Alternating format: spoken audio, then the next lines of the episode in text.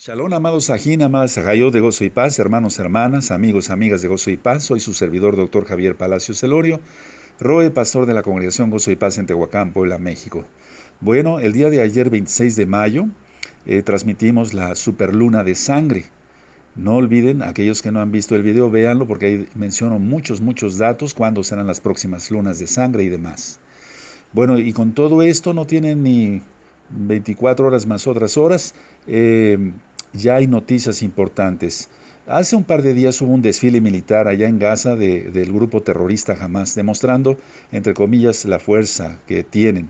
Bueno, Israel se prepara para la próxima guerra contra Hamas. Imagínense, hace eh, ocho días, mañana, viernes, eh, que se, se firmó el alto al fuego, o de que inició el alto al fuego más bien, y, ya Israel se prepara para la próxima guerra contra Hamas. Ojo con esto, amado Sajín, mucho ojo con esto. Estados Unidos de Norteamérica asegura que Irán se está preparando para lanzar un misil en los próximos días, es decir, en las próximas semanas. Atención, hermanos, atención, esto no ha acabado. Muchos eh, pues pensaban, no me refiero a ustedes, pensaban que esto ya terminaría y demás. No, esto no. Yahshua viene pronto.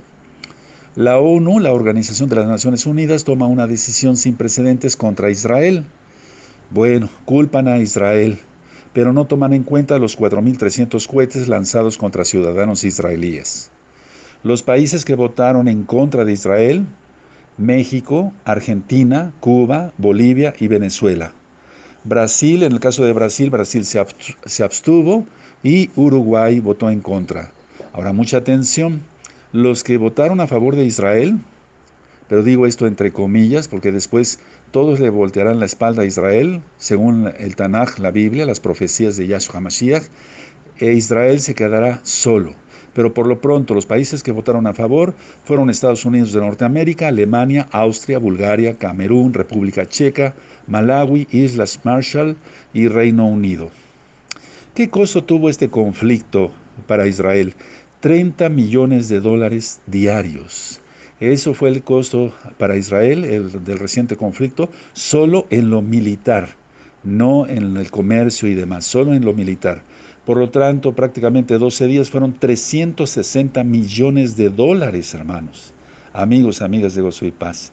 360 millones de dólares eh, por esos 12 días de conflicto. Y el ex jefe de inteligencia de Estados Unidos de Norteamérica dice que Biden se está rindiendo a Irán. Vamos a ver qué sucede en las próximas horas, en los próximos días y en las próximas semanas, pero el Eterno viene ya. Voy a estar eh, pendiente eh, de sus comentarios y cualquier cosa, pues eh, háganmelo también saber. Que el Eterno les bendiga y les guarde mucho y recuerden eh, promocionar más para que más almas vean. Yo no monetizo los videos de YouTube, aunque ya a partir del primero de junio todos los videos a nivel general van a tener em, comerciales.